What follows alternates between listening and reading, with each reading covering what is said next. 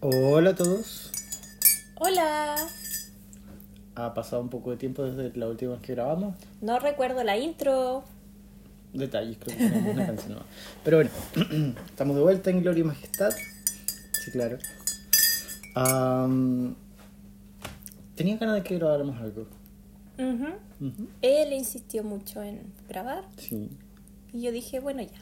No te lo había comentado, pero parece que tenemos un poco más de audiencia ahora. Se está empezando a escuchar nuestro podcast. Porque sin comentar te lo hice público. Así que tenemos un poquito de público. Ah. Acá no se escuchó muy bien, pero acaba de llegar el medio, un medio zapetes al estimado, pero bueno. Bueno, como sea, el tema de hoy. El tema de hoy se eligió al azar de nuestra lista de temas. Y son Los 30. 30. 30 que yo todavía no cumplo. 30 que yo ya cumplí. ¿Qué le vamos a hacer? ¿Qué opinas de los 30? Tenemos dos visiones aquí. Alguien que ya tiene los 30 y alguien que próximamente va a cumplir los 30. Me falta todavía como 5 meses. No se ha dado cuenta lo rápido que pasa el tiempo. 5 meses más. Rayos. Bueno, ¿qué podemos decir de esto? Estamos igual, estamos Estamos igual. igual, sí. Eso es lo que uno no se da cuenta cuando es más joven. Para aquellos que sean más jóvenes, es que llegas a cierta edad y te sientes igual de joven. Te sientes más vieja que hace 10 años atrás. No diría igual de joven, diría igual. Igual. Habló igual. Solo igual, sin el joven. Mm, Te sientes igual, no hay una gran diferencia al llegar a los 30. no. Quizás ya no somos las mismas cosas. Puede ser, se notan más los achaques. No, yo creo que verme un poco mal y amanece súper mal. Por ejemplo, ya no cicatriza uno como antes. Mm. eh, cambia un poco las cosas. La piensas dos veces antes de hacer cualquier cosa. Ya no te desvelas tanto. Te gusta estar más en la casita, Sí. tranquilito. No, yo creo que es porque somos fome nomás. Puede ser. Puede ser.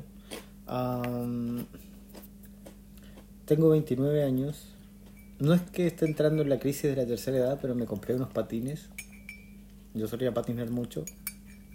Y hace 5, 6, 7 años que no salía a patinar. Harto. Harto ya.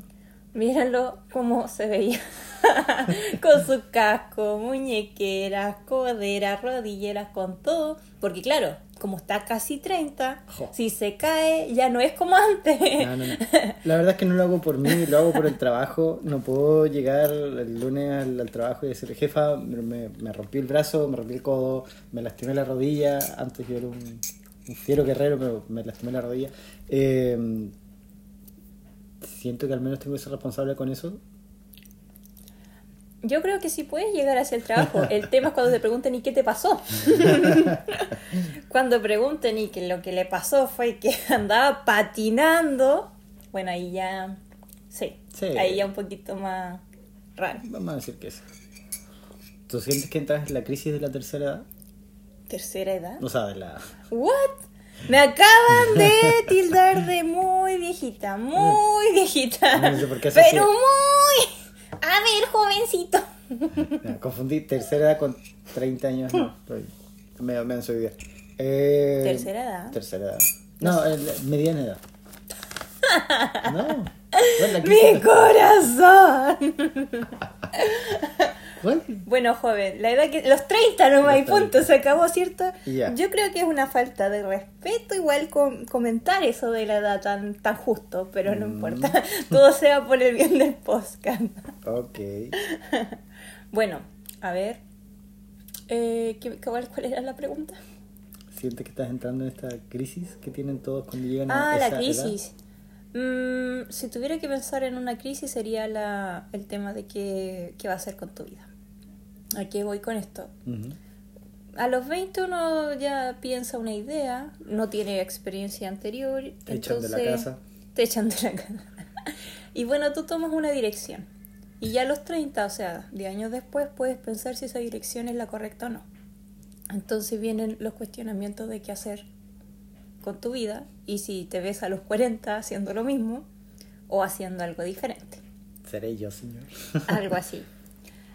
Bueno, ese tipo de cuestionamientos sí obviamente vienen. Ujú. Se supone que uno a los 30, se supone, que uno ya sabe para dónde va. O no todos, obviamente, No. pero uno ya sabe, o ya ha probado varias cosas como para saber para dónde vas y pensar si estás en el camino o no. ¿Tú sientes que vas por el camino correcto? Pausa dramática. Eh, no tengo idea, la verdad, será lo correcto o no, no lo sabemos, pero es.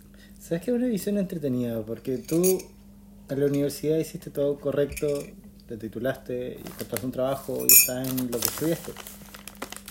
Es como los pasos correctos. Ajá. Yo siento que no tengo idea. Seguir los pasos también y todo.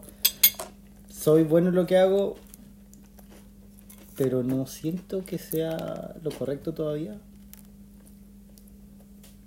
No sé. Es raro ser bueno en algo y no querer hacerlo. O, o hacer, querer hacer otra cosa. ¿Qué opinas tú? Pausa dramática. No, esto ya fue un sorbito de té. A ver, ¿qué creo yo?